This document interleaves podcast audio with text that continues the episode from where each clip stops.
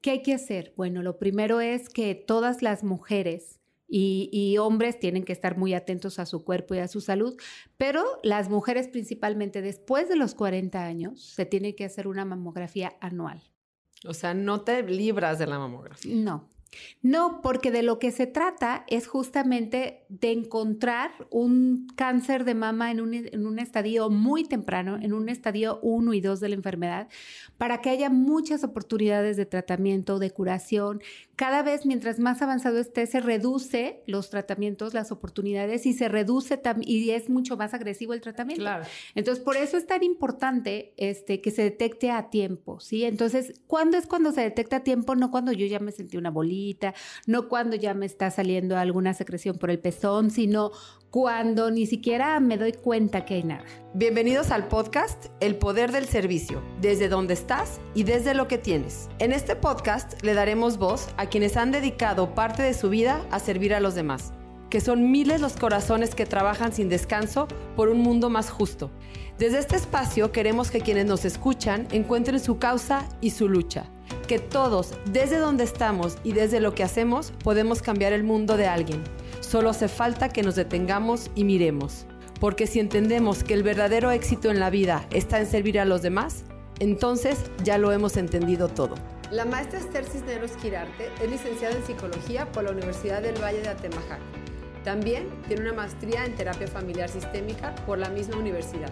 Tiene un diplomado latinoamericano de cáncer de la mujer por la Fundación de Carlos Slim. Actualmente se desempeña como directora general en la maestría y catedrática en el diplomado que imparte el Instituto Bateson de Psicología Sistémica, así como la consultoría privada, teniendo en esta última 22 años de experiencia. Tiene un reconocimiento por la destacada trayectoria en el Hospital Civil de Guadalajara en favor de pacientes socioeconómicamente vulnerables, así como fundadora de la creación del programa de reconstrucción mamaria.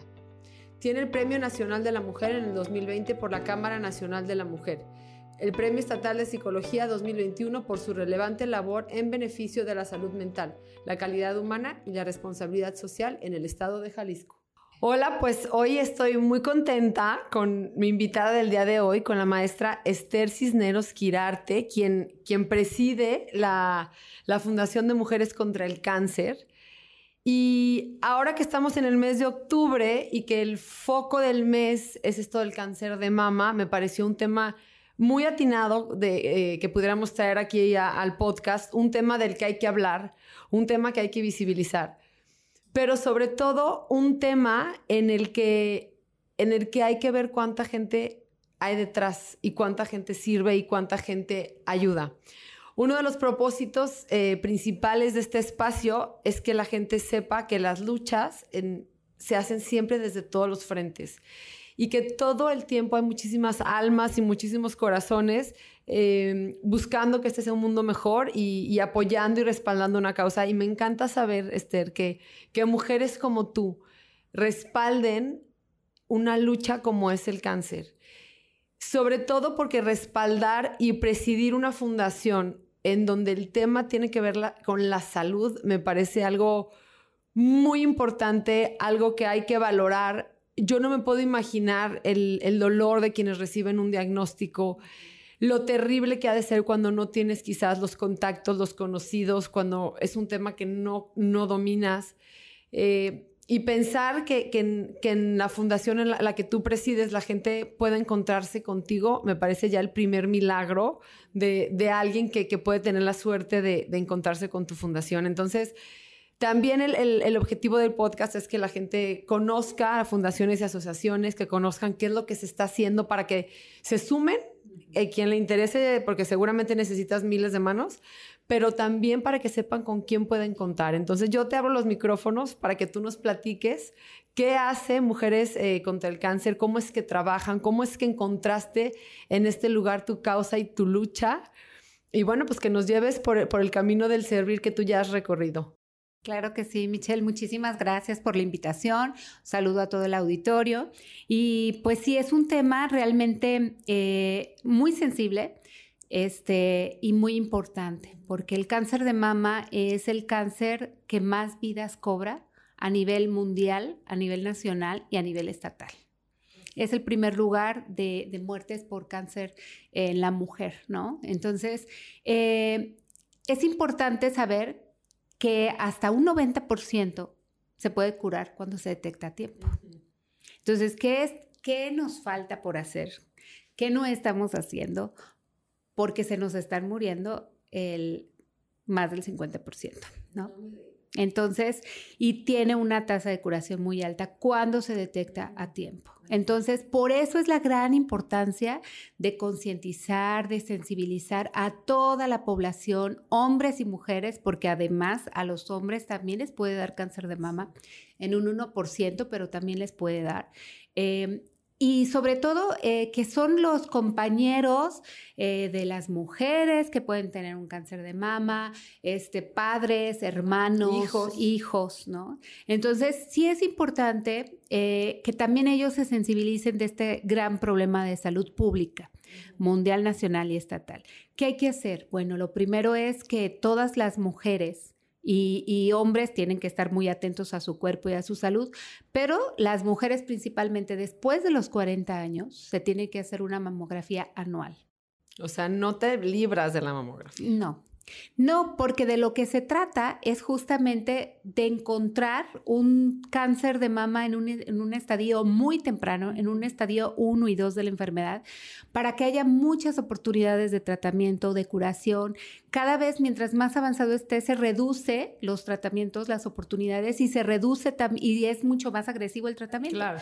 Entonces, por eso es tan importante este, que se detecte a tiempo, ¿sí? Entonces, ¿cuándo es cuando se detecta a tiempo? No cuando yo ya me sentí una no cuando ya me está saliendo alguna secreción por el pezón, sino cuando ni siquiera me doy cuenta que hay nada, ¿no? Entonces, por eso luego también hay muchos mitos con respecto a las mamografías y dicen, no, es que yo no tenía nada, yo no tenía hasta Que me la hice. Ah, exactamente, ¿no?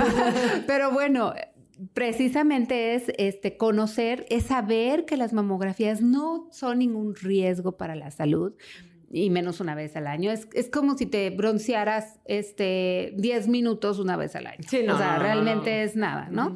Entonces, eh, pero todo lo, que te puede ayudar y lo que te puede salvar la vida, ¿no? y, y, sobre todo darte la oportunidad de un tratamiento mucho menos agresivo, más noble, este, y más posibilidades de tratamiento también, porque también en eso es una gran diferencia. Porque aparte, eh, me hace todo el sentido lo que me dices, porque creo que a mí, lo que, cuando yo entendí este tema de la importancia, creo que me agarró ya un poquito más madura. O sea, como que es un tema que escuchas todo el tiempo, todo el tiempo, todo el tiempo, ¿no?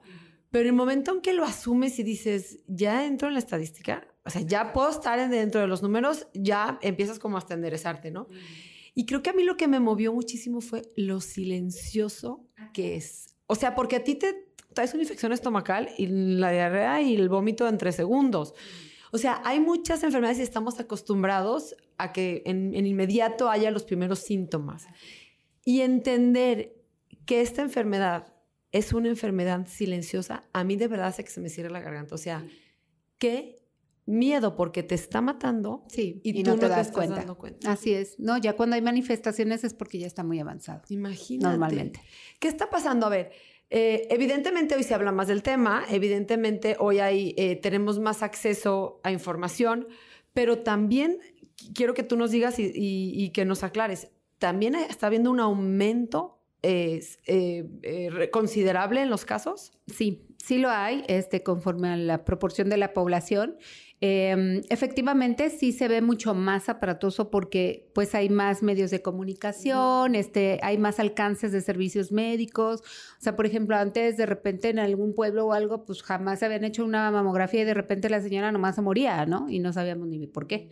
¿no? Este, pero bueno, en, realidad sí hay mucho más detecciones eh, que lo que se trata es de hacerlas oportunamente, ¿sí? Pero sí hay más detecciones y esto es bueno porque, bueno, se está avanzando a, acercar los servicios de salud, a acercar la accesibilidad, a que todas las personas puedan hacerse una mamografía una vez al año después de los 40, o bien, también es importante señalar, este, 10 años antes de algún caso cercano de línea directa. Por ejemplo, si, si tu mamá tuvo un cáncer de mama a los 40 eh, años, tú desde los 30 tienes que estarte checando. Y puede ser que ah. desde los 35 tienes que estarte haciendo mamografías, porque de hecho está aplicado desde los 35 para que te puedas estar haciendo mamografías. Eso sí no sabía. O sea, entiendo que sí hay una, eh, puede ser más propenso genéticamente hablando porque haya casos cercanos, pero no sabía esto de los 10 años y me parece una estadística eh, importantísima a tomar en cuenta. También entiendo o también quizás porque ya también estoy en la edad, pero también los casos ya están más tempranos, como antes la estadística marcaba que quizás a partir de X edad, y ahorita he escuchado casos de niñas de 28. Sí, no, de 21 años hemos nosotros atendido pacientes de 21 años con cáncer de mama. Sí, hay dos tipos de cáncer, este, digamos, genético y hereditario. Ok. O familiar, que es muy diferente. O sea, el familiar y el, y el genético Pareciera que fuera lo mismo, pero no. El familiar es cuando tú tienes este, en línea directa muchos familiares de tipo de cáncer, ¿no? con, algún tipo de cáncer. O sea, esas amigas que dicen es que en mi casa ha habido mucho cáncer de colon, por ejemplo. Por ejemplo. O Ajá. O de, nombres de próstata, o de mama, o de ovario, o así. Y el cáncer genético, dentro del cáncer de mama, solamente el, entre el 8 al 10% es cáncer genético. Esto es cuando se tiene una mutación de un gen, de una alteración del gen BRCA1 y BRCA2, entre otros, pero los principales son estos dos. Que te hacen propensa a. No te hacen propensa, es que vas a tener o temprano un cáncer de mama. ¿Cómo? Pero este es un solo un 8%. Entonces, esto es fácil de determinar porque ya ahora sí hay pruebas genéticas para poderlo hacer. Por eso hay todo un protocolo de, mm, escrutinio para saber si eres o no, este, aplicas o no a la prueba primero, porque son pruebas caras. Antes estaban, bueno, cuando nosotros comenzamos hace 10 años el programa, que de hecho así comencé, luego te comento un poquito, pero estábamos participando en este programa de perfil molecular y era este pues carísimos y las pruebas se tenían que hacer porque era una colaboración que teníamos del Centro Universitario de Ciencias de la Salud con el, eh, la Universidad de Washington en, este, de cancerología en Washington y entonces ahí era mandar las pruebas genéticas allá porque aquí eran inalcanzables, o sea, muy, muy caras. Ahorita están como entre con, eh, precios de convenio, por ejemplo, a fundaciones y eso, este 10 mil pesos, o sea, ya está más accesible. es una lana, pero está accesible. Pero está accesible. Pero ¿por qué es importante? Porque si tú tienes, no es nada más hacérselo porque sí, sino que hay que hacer un escrutinio para ver si realmente eh, tienes, eres candidato a hacerte la prueba o no. Entonces, si, si eres candidato, bueno, es importante porque tú puedes prevenir en tus hijas, en tu mamá, en tus hermanas un cáncer de mama. Con una que se haga el estudio. Con una que se haga el estudio, exactamente. Porque es, es eh, lo que ocurrió con Angelina Jolie. Es lo que, te iba a preguntar. Es lo que ocurrió con ella, que fue un caso así como muy sonado en, en, aquel entonces, que era justo cuando empezábamos nosotros con estas pruebas moleculares, este, porque, porque sí, ella tuvo una, eh, un cáncer genético, eh, estaba demostrado por su mamá que tuvo cáncer de mama y entonces ella era muy, o sea, era pues no sé, hay un porcentaje del 90% de que pueda llegar a tener un cáncer de mama y entonces ella decidió quitarse las mamas, ¿no? Que también tiene sus, supongo, sus consecuencias. O sea, sí te libras de un cáncer, pero ha de haber muchísimo efecto secundario en tomar una decisión así a la edad de ella. ¿O tú hoy por hoy dices, no. fue la mejor decisión? Yo creo que sí. Yo creo que sí, ¿por qué? Porque este, y sobre todo en ella que vive de su imagen. O sea, es muy diferente cuando te tienen que hacer una mastectomía. Ya invadida. Ajá. A ponerte prótesis, a cuando te lo haces por precaución y te vacían las mamas y te ponen prótesis. Es muy diferente. Mm, ya. Y este tipo de cáncer también afecta a los ovarios. Entonces, no es solamente eh, la mastectomía, sino también es la oforoctomía, es decir, quitarte los ovarios en este tipo de cáncer. ¿Y también se los quitó ella? O sea, eso sí no sé. porque no el chisme completo. No, se me hizo raro porque después creo que tuvo a, sus hijos. Entonces quizás este, los tuvo como para tenerlos y luego ya se los quitaría, seguramente. Y a lo mejor no sonó porque pues ya era así como, digo, lo que más suena es las mamás, ¿no? Sí, sí, sí, sí, sí, Entonces, este, y es lo que se ve de alguna manera, ¿no? Porque se nota. Entonces, entonces yo creo que este, si, se, si tarde o temprano tuvo que tomar la decisión, porque si no, pues sí, ¿de qué sirve que te quites este, las mamas si puede caer en, el, en los, claro, claro, si sigues con la moneda al aire. Exactamente, exactamente. Ahora, también este, hay muchas cosas que considerar cuando se demuestra una situación así para tomar una decisión como esas. Te pongo un ejemplo. Eh, en mi caso, yo tengo artritis reumatoide, es una enfermedad autoinmune. Entonces, yo no puedo tener eh, algo externo, es decir, este no me podría poner ah, prótesis porque reaccionaría mi sistema auto, ajá, inmune en contra de, ¿no? Entonces, allí sí yo no no no creería que tuviera que tomar esa decisión, o más bien no la tomaría, ¿por qué? Porque de todas formas me tengo que estar checando cada año. O sea, entonces mejor este el prevenir y, y tomarlo en una situación a tiempo que algo que luego me puede generar un problema. Igual me evitaría un cáncer de mama en un futuro, pero pues sí me, me, provocaría un problema de tener a lo mejor un poco más de actividad este, inmune, ¿no? Entonces... Sí, por eso tan importante yo creo, porque, híjole, cada cuerpo, un mundo, cada o sea, me parece como que los médicos con esta gran responsabilidad de darle a cada quien lo que necesita y como lo necesita. Y fíjate que en ese sentido, Michelle, es súper importante lo que estás mencionando porque ahora, además de que todos somos un mundo y una cabeza diferente y, cada, a lo mejor es el mismo tratamiento que te pueden dar a ti y a mí, pero a, ti te lo van a vender de un modo y a mí de otro, ¿no? Pero, pero no, cada vez la medicina es más de precisión.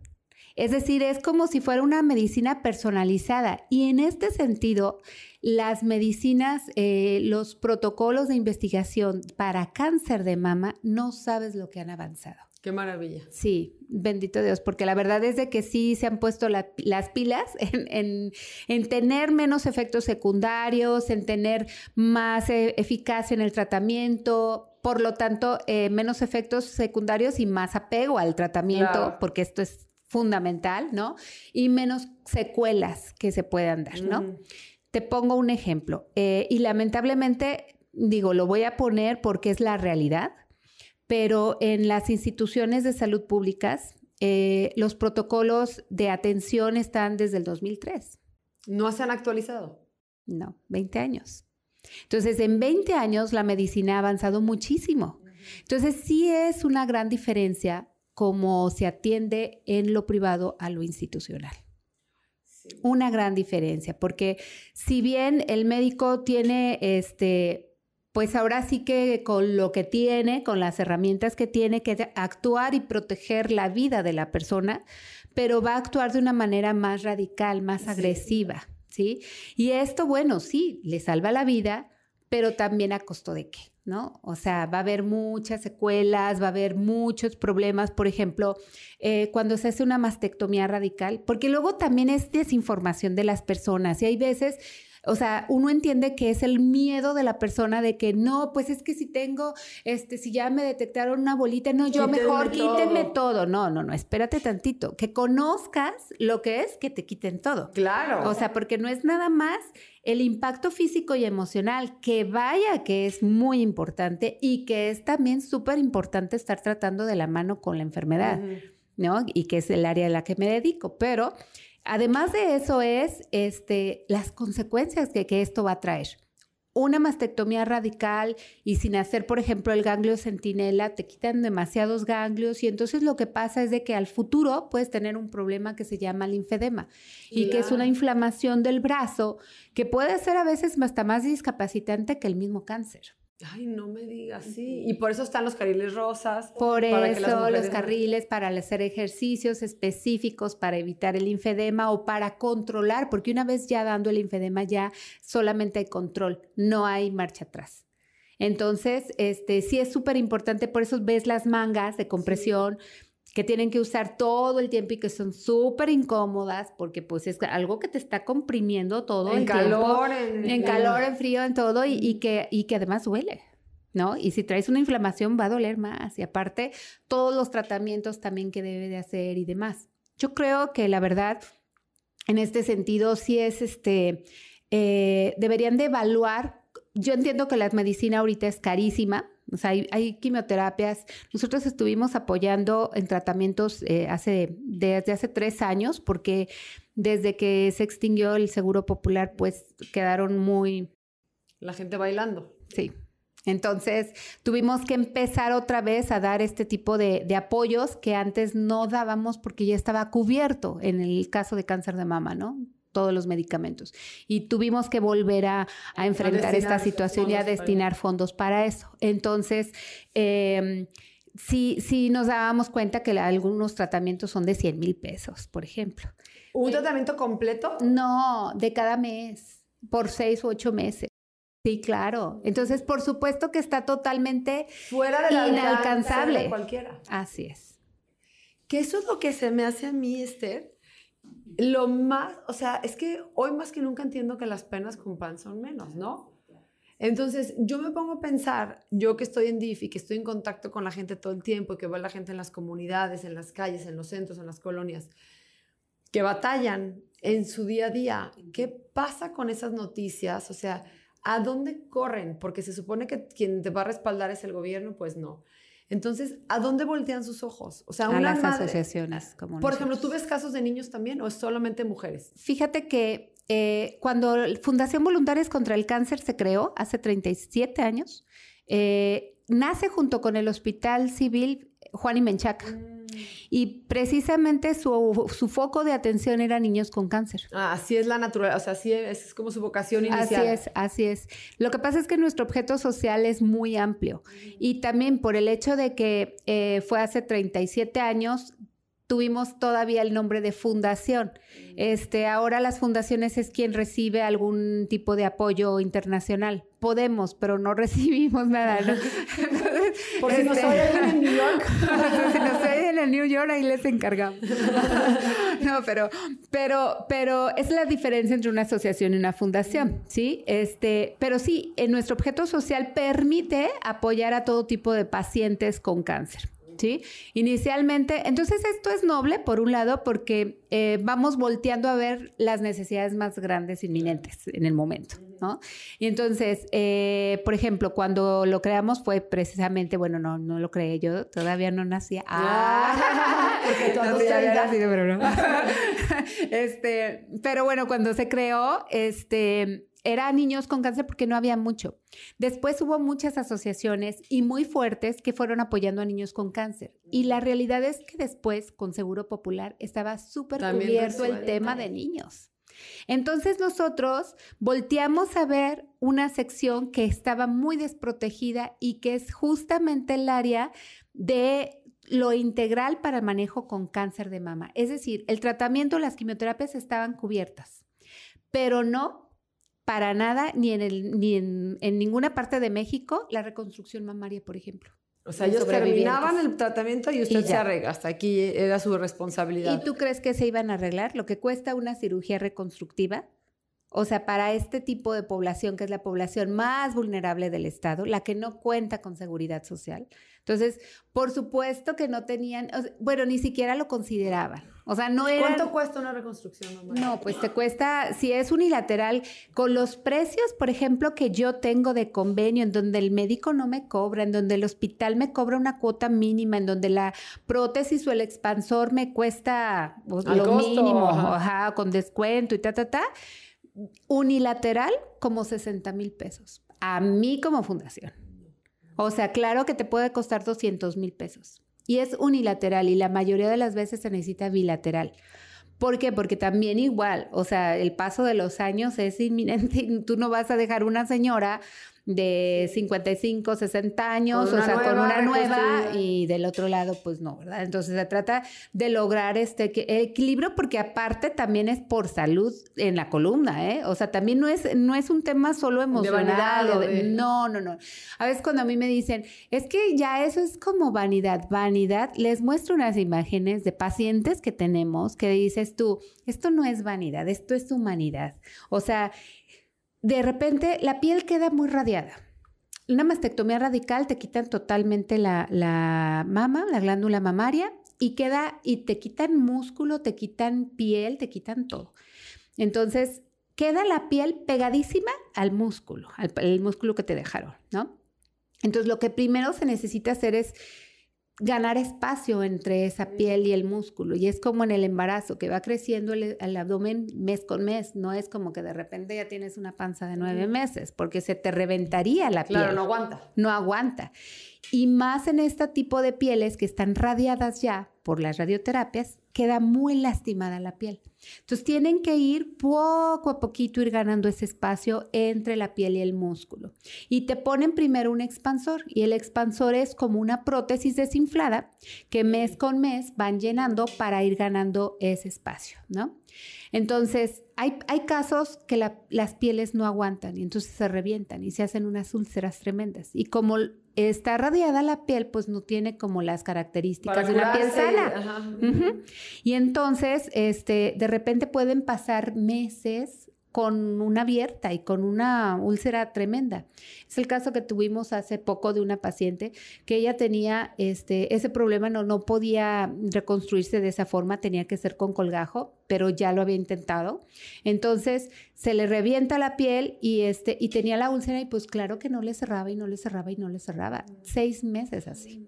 Y entonces, bueno, ya decimos, a ver, es humanidad o vanidad. O sea, ver la foto el antes y el después y dices, bueno, o sea, porque lo primero que hicieron fue hacer un colgajo de la parte de atrás, del, de, por el músculo de atrás y se pasa hacia adelante. Y bueno, se deforma la mama. Post el tratamiento. O sea, tú ya viviste un año. Tú ya estás sana del cáncer. Pero vienes de un año de un Via Crucis. Así, ah, o Ocho meses, no sé cuánto. Y todavía no sé cuántas cirugías más. Y todavía, o sea, ¿Estás hablando de tres, cuatro años en total? Sí. O sea, aproximadamente en lo que medio te vuelves a encontrar a ti misma. Sí, sí. Pero fíjate, Michelle, teníamos, bueno, a la fecha de que iniciamos el programa, que fue en el 2013, este año cumplimos 10 años, este, hemos reconstruido más de 350 pacientes, totalmente gratis, ¿no? Y, y tú te das cuenta cuando iniciamos el programa, te digo, ni siquiera lo consideraban, este, ni siquiera pasaba por su mente el hecho de reconstruirse decían, no, pues ya, me voy a morir así. Pero no se podían ver al espejo, Michelle. O sea, imagínate lo que eso implica a nivel emocional, relacional, no solo este personal, sino con tu pareja, con tu familia, con lo social, porque no tan fácil vas y te relajas en un balneario o en una playa. o sea, porque está el tema de que no, que no se me note, que no me vean. O sea, entonces, por supuesto que esto implica mucho y, y cambia mucho tu vida y el cómo te estás viendo. Y sobre todo lo que, lo más grave, lo que yo considero mucho más grave es que tú estás llamando a la enfermedad nuevamente a tu cuerpo, porque tú no te estás considerando sana. No te puedes ni siquiera ver al espejo, no te puedes considerar sana. O sea, te está recordando el hecho de que está esa huella, está esa cicatriz, está incompleto. Entonces, por supuesto que la paciente se siente todavía enferma, se siente todavía con cáncer. Y no, el cáncer ya no está desde hace 10 años en tu cuerpo. Así tuvimos casos, sobre todo los iniciales, cuando todavía apenas, porque fuimos, somos el primer programa en su tipo así a nivel nacional, ¿no? Entonces apenas la gente se está dando cuenta ahorita de que hay posibilidades de reconstruirse y se animan a ir a reconstruirse, ¿no? O sea, aunque tú hayas tenido un cáncer, o sea, si alguien te está escuchando y dice, yo tengo 10 años. Ah, no, claro. Sí, sí, sí, por supuesto. Yo pensé que tenía que ser todo como pegadito así. Es lo ideal. Es lo ideal, pero sí hay, pero sí, pero no están condenadas a quedarse así. No, exactamente. No, no, no. Y eso no te imaginas lo que cambia este, en la persona. O sea, eh, empiezan, bueno, nuestro programa es integral porque durante todo el año las vemos, las acompañamos, estamos precisamente atentos a cualquier necesidad de atención institucional para hacer estos, estas conexiones. Y pero te voy a preguntar antes, ¿cómo dan contigo para que tú, tú, entonces, o sea, como, por ejemplo, yo te conozco, bendito Dios, la vida nos, nos, este, nos juntó y tengo estoy una llamada tuya, ¿no? Pero cualquier otra persona eh, ¿cómo, ¿cómo, vamos a dar con Esther o con su gente, con la, con la fundación? Claro, nuestras redes son eh, de Facebook, Fundación Voluntarias contra el Cáncer AC, de Instagram es Reconstruyendo Vidas, porque nuestro programa de reconstrucción mamaria se llama así, Reconstruyendo Vidas. Eh, y nuestra página es www.reconstruyendovidas.com. Entonces ahí, te mandan un correo, un mensaje. Así es, y, ya, ahí están incluso números de teléfono para contactarnos y todo, ¿no? Este nuestro domicilio donde, donde impartimos estos talleres que son totalmente gratuitos. Son cada 15 días los jueves, toda la mañana, de 10 a 2 de la tarde. Lo que hacemos primero es tener algún tipo de taller para que tengan una, no solo terapia ocupacional, sino también que aprendan de algo y que luego puedan tener una remuneración económica. Hemos tenido casos padrísimos en los que gente este, que ha tomado nuestros talleres luego ya se va dedicando a hacer lo que les vamos enseñando y va, se van especializando cada vez más, más, más y se hacen totalmente independientes económicamente. Y pareciera que el cáncer fue un medio para llegar a ah, eso, qué fuerte. Esto este, lo hicimos en la clase pasada, el jueves pasado con Tere Alcalá, este, es, es una diseñadora de joyería. Ella les da este, toda la clase totalmente gratuita, les lleva el material, el material sí es lo único que tienen que pagar en este caso, 70 pesos, o sea, pero claro que pues ya si te gustó te lo vendo. claro, claro, dólares. Entonces, de eso se trata, o sea, de, de enseñarlas, pero aparte te voy a decir una cosa que yo como terapeuta, este, porque mi área es terapia familiar sistémica, soy psicóloga, eh, me he dado cuenta, de hecho, tanto que hasta eh, estoy escribiendo un libro con, con este tipo de, historias. ¿Qué pasa? Eh, la enfermedad, y sobre todo la enfermedad crónica, deshabilita las redes de apoyo social. Porque uno se, pues sencillamente estás en reposo y te aíslas en tu casa y estás ahí encerradita y luego te llega la depre y luego no quieres saber de nada y, y te vas, te vas, y te, vas. te vas, te vas, te vas, ¿no? Entonces, lo que hacemos en este grupo es activar estas redes de apoyo en gente nueva, en gente que van a conocer, que están viviendo las, la misma drama en su vida, la misma crisis, pero cada uno en etapa diferente. Y entonces si alguien llega con un diagnóstico, con un recién diagnóstico, toda asustada, porque pues obviamente no deja de ser, es un shock, no es, no deja de ser una amenaza contra la vida. Aunque te digan, tienes el 90% de probabilidades de que todo va a salir bien, sí, pero ¿y ese 10 qué? Y, y, yo creo que aparte de la amenaza contra la vida es, ¿y cómo me va a ir? Alcanzando el 90. El miedo. O sea, terror. ¿Qué va a pasar después? ¿Cómo voy a quedar? ¿Qué va, ¿Cómo voy a vivir? ¿Qué voy a poder hacer? ¿Qué no? Mientras el tratamiento, o sea, todo, todo, todo. Entonces, cuando alguien llega de recién diagnóstico así y llegan al grupo y ven a otra persona que luego hasta se levanta la voz, mira, qué bonitas me quedaron, me acaban de operar, ¿no? Entonces se quedan y así de que... ¡ah! Quiere decir que entonces puedo estar yo más adelante en esa situación. Claro, te abre como, como esa esperanza, ¿no? Que a lo mejor en, en, ese momento no lo puedes ver, ¿no? Porque no es lo mismo que te diga alguien que nunca ha vivido esa situación, ay, no te preocupes, todo va a salir bien, vas a estar bien. Ajá, ¿me lo prometes? ¿Dónde me lo firmas? ¿No? Alguien que tú lo estás viendo, que sí está mejor, que sí está bien, ¿no? Tengo historias, este, pronto voy a sacar este libro, pero tengo una, historia, una historia de, de, una paciente que dice, lo mejor que me pudo haber pasado en la vida fue que me diera cáncer. Y te quedas así. Y ya empiezo pues a narrar todo, todo lo que ha vivido. Pero sí, efectivamente, y esta Lupita, precisamente, este, ella se dedica a hacer joyería, porque esto lo hicimos desde hace 10 años, pues, ¿no? Este, y, otra se dedicó a la florería, otra al maquillaje, otra hace, bueno, Lupita también hace tejiditos, porque también una vez hicimos este de tejido de unos pulpitos mm. para darlos a, los, a las áreas de recién nacidos en el hospital civil. Entonces también esto era padre porque era, tu trabajo está ayudando. Claro, te sientes útil. La vida de alguien más, ¿no? A salir adelante. Y estos son los bebitos que se agarran de los pulpitos, son mm. terapéuticos. Entonces, bueno, este, la vida es es un dar y dar, dar y recibir, ¿no? Es reciprocidad. Y no, me encanta todo lo que me estás diciendo porque sí creo que haces un trabajo al igual de importante que la quimioterapia o la radiación. O sea, toda esa es, la ciencia ataca la parte médica, pero la parte emocional se me hace como que le debemos de dar el mismo porcentaje en importancia que la, o sea, lo mismo me parece no ir a la terapia que no ir a la sesión de la quimio. Por supuesto, o sea, yo, yo es lo que eh, siempre pongo de ejemplo, ¿no? Tú te fracturas un brazo y es un hueso roto.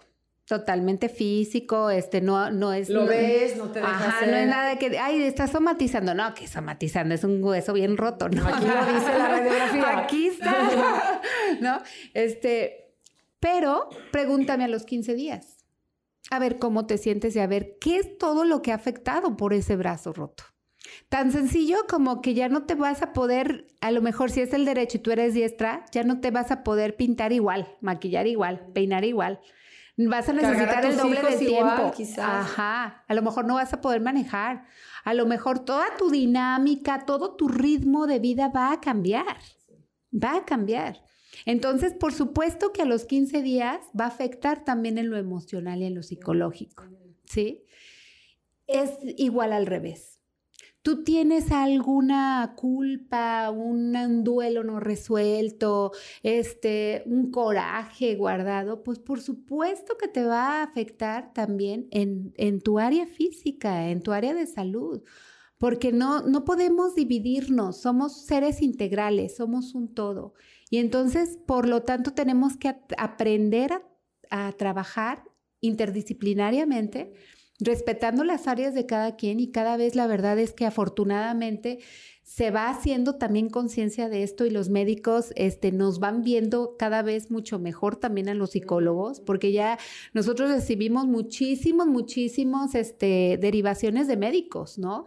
de señoras, ayúdenme. Ajá, sí, claro, sí, sí, sí, Porque, por ejemplo, el apego terapéutico, lo que te mencionaba hace rato, el apego terapéutico es fundamental para que resulte la terapia, porque si tú suspendes una, una quimioterapia porque te sentiste mal o porque no, no quisiste, porque te vas a ir de viaje y no, mejor la suspendo, en lugar de estar atacando el cáncer, a lo mejor en esa suspensión de un mes retomó fuerza. Entonces, por eso es súper importante el apego terapéutico, ¿no? Entonces, por eso es súper importante que lleve de la mano una terapia, un acompañamiento que te esté recordando que, que no puedes dejar eso de un lado.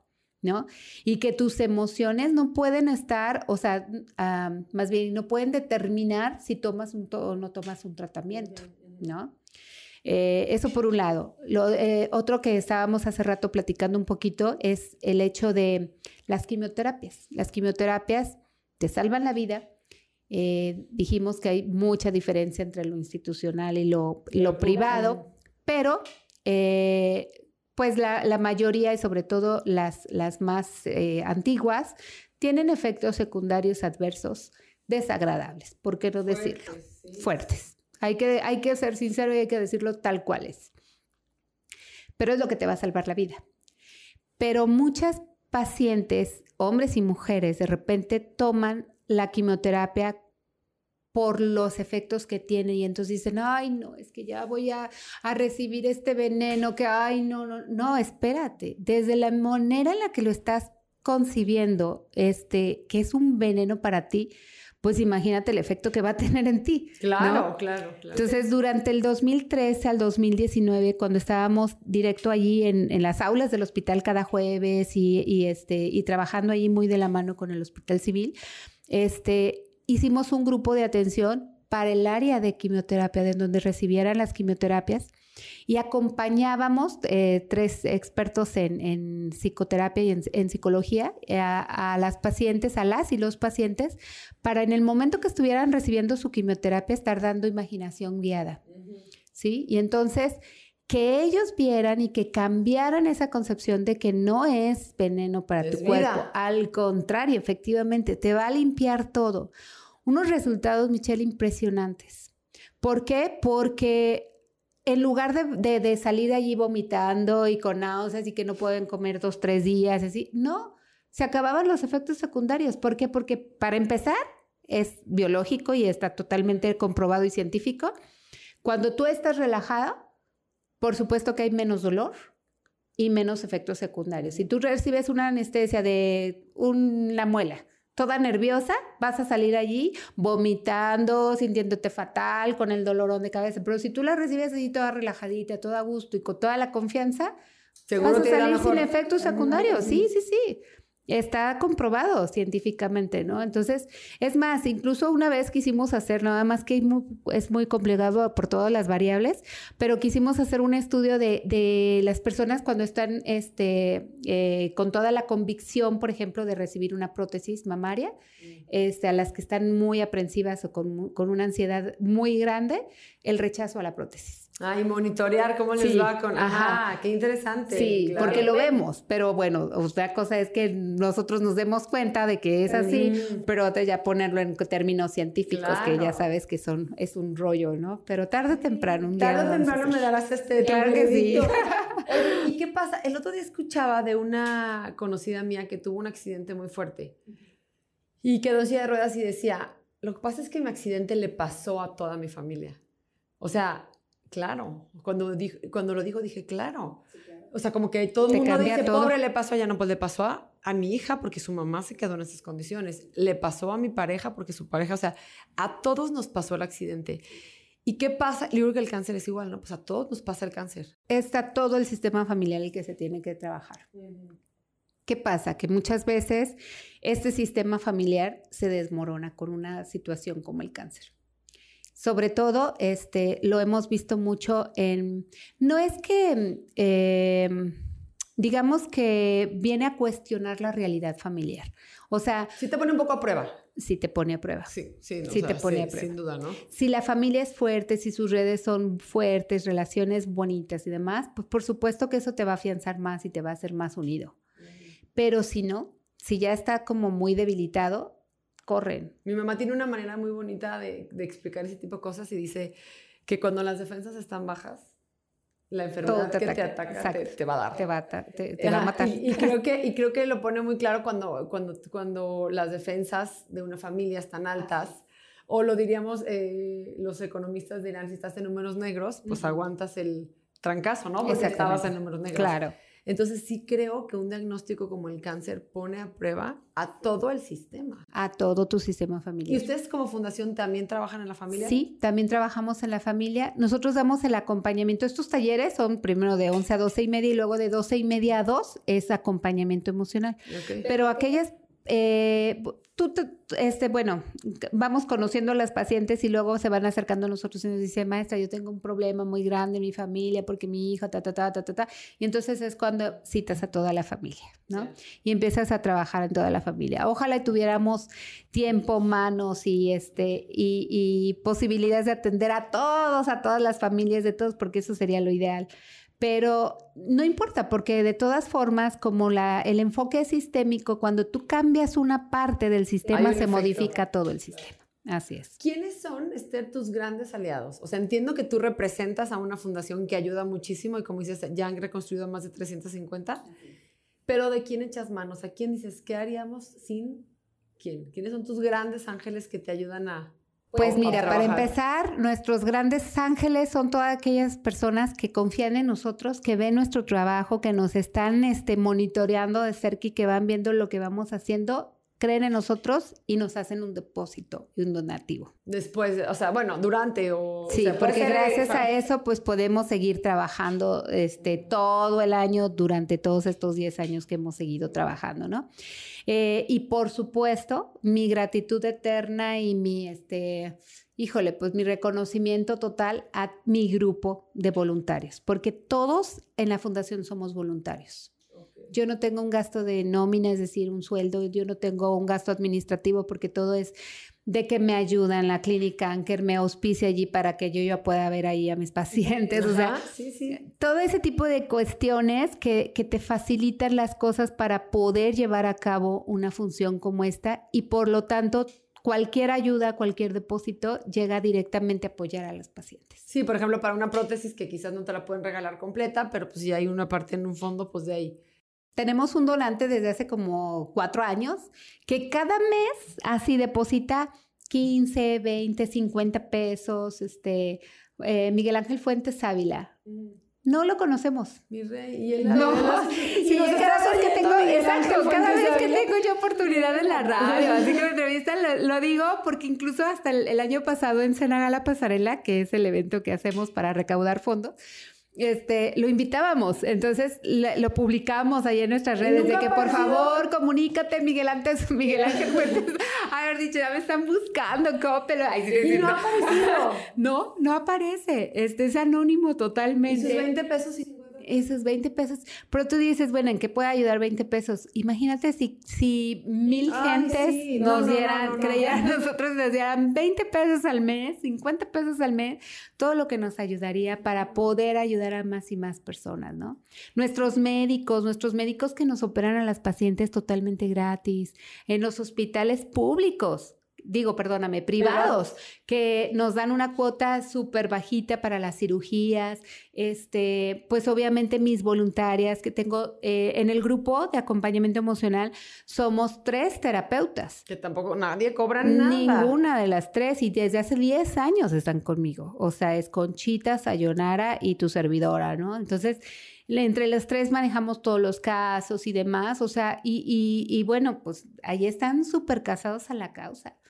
Fíjate que el podcast, su eslogan es, bueno, es, el poder del servicio desde donde estás y desde lo que tienes. Ah, claro, es que todo el mundo puede ayudar desde lo que sepa hacer. Exacto, entonces me, me parece que, que, que tu, tu, fundación o la fundación que hoy por hoy presides es el más claro ejemplo, porque el que sea médico, pues que nos ayude a operar, el que tenga hospital, que ponga el hospital.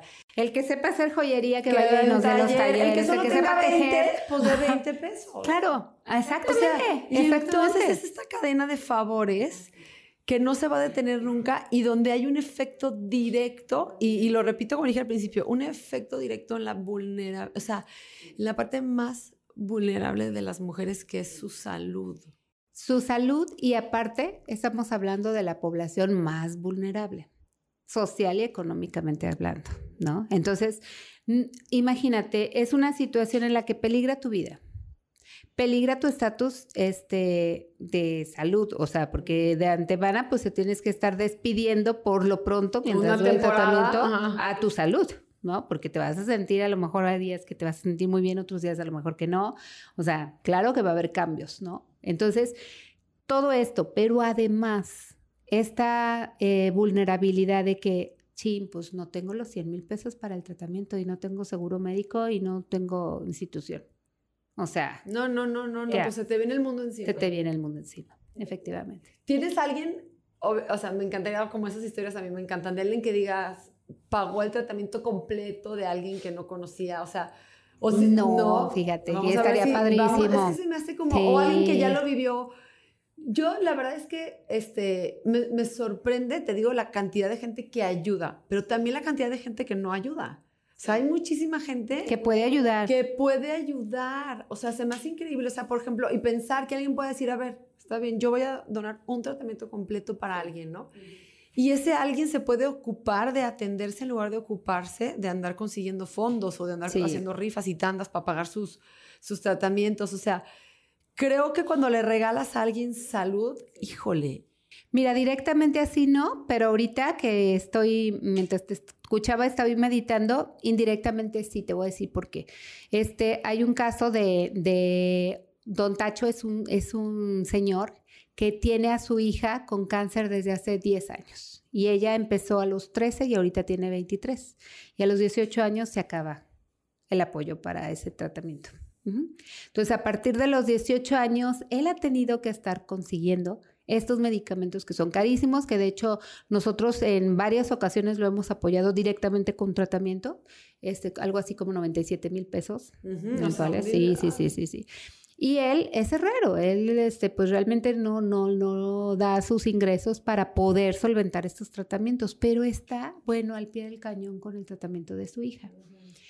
Por cierto, que el sueño de su hija es este es ser maestra de kinder. Ah, pues no se diga más de donde estoy, que me acuerdo. donde estamos, te digo. bueno, y este, y entonces eh, el señor ya estaba muy enfermo y obviamente lo que le preocupa más no es su salud, es la salud de su hija y su tratamiento. Y entonces lo que quiere es pensionarse, pero seguir cotizando porque ya no puede trabajar y ganar por otro lado en lo, privado. Pues. Y entonces hay una empresa de un amigo, compadre mío, que le mando un fuerte abrazo, que todo el mundo lo ha visto por ahí, puedo decir. Pues, ¿Sí? es tu casa? Paniagua, ah. ¿no? Es Alambrados Paniagua, que lo emplea, o sea, lo mete en su nómina para que estuviera pagando seguro. Entonces, ese tipo de ejemplos sí los tengo. Sí, porque es alguien que se la juega. Exacto. Y que le No, y que, aparte está pagando y que sí, sí, sí. ¿No? Entonces, este... Y fíjate cómo el compadre, desde donde está, sí. sin moverse de su oficina. Exacto. O sea, realmente... y, la verdad fue de una llamada de que, ay, porque don Tacho, de que ya me conoce y de que me pide ahora que el tratamiento y que esto y que lo otro, porque está en todas las instituciones, ahora sí que en todas las asociaciones lo conocemos a don Tacho. Porque, es admirable el señor y no deja, la, no tira la toalla, ¿no? O sea, en el tratamiento de su hija. Entonces, este, pues un buen día como que dijo, pues voy a ver a ver si no conoce a alguien que me pueda apoyar, este, la maestra Esther. Y me habla y pues me dice y yo, pues fíjese que sí, don Tacho. Y mira, y así, así es las redes de, ¿Y qué tal sociales. ¿Qué tal, perdón, qué tal de agradecida la gente? No, no, no, es, que, eso, no tiene precio. No tiene precio, ¿no? O sea, yo siento que finalmente ustedes sobre, o sea, sobreviven a todas las eh, circunstancias porque, porque quienes las hacen seguir es el agradecimiento de la gente. El trabajo voluntario, pues por ahí mucho se ha dicho de que nada es este eh, totalmente incondicional, que, siempre va que siempre ajá, que siempre hay un beneficio, no sé qué. Yo te puedo decir abiertamente sí, sí hay un beneficio. Sí hay un beneficio porque el agradecimiento de la gente, las bendiciones que te mandan, no tienen precio. Entonces, claro que lo que tú das se te retribuye muchísimo más. Claro, sin duda. Recibes más de lo que das. Aunque parezca eslogan. Aunque parezca eslogan, pero es real. Quienes lo vivimos a diario, lo podemos decir y confirmar. Y, ya por último quisiera preguntarte, Esther, eh, ¿cómo se puede sumar la gente a ayudarte? O sea, hoy, digo, ya lo hemos dicho muy claramente, ¿no? Pues desde, desde donde están y desde lo que tienen, desde lo que hagan, que den un taller. ¿Qué más? O sea, porque esta gente, yo sé de mucha gente que nos escucha que tiene esta, eh, esta cosquillita de ayudar y servir, pero no sabe ni dónde o no confía o cree que es súper complicado.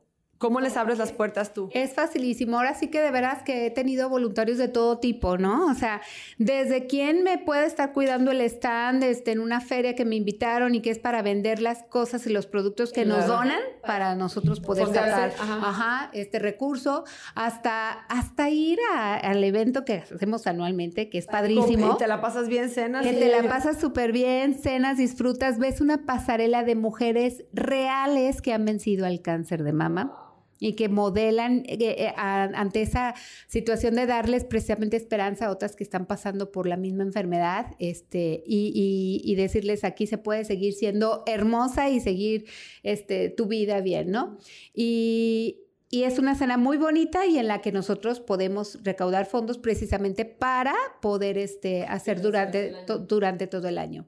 Este año justamente va a ser en el Ayuntamiento de Zapopan. ¿Cuándo es?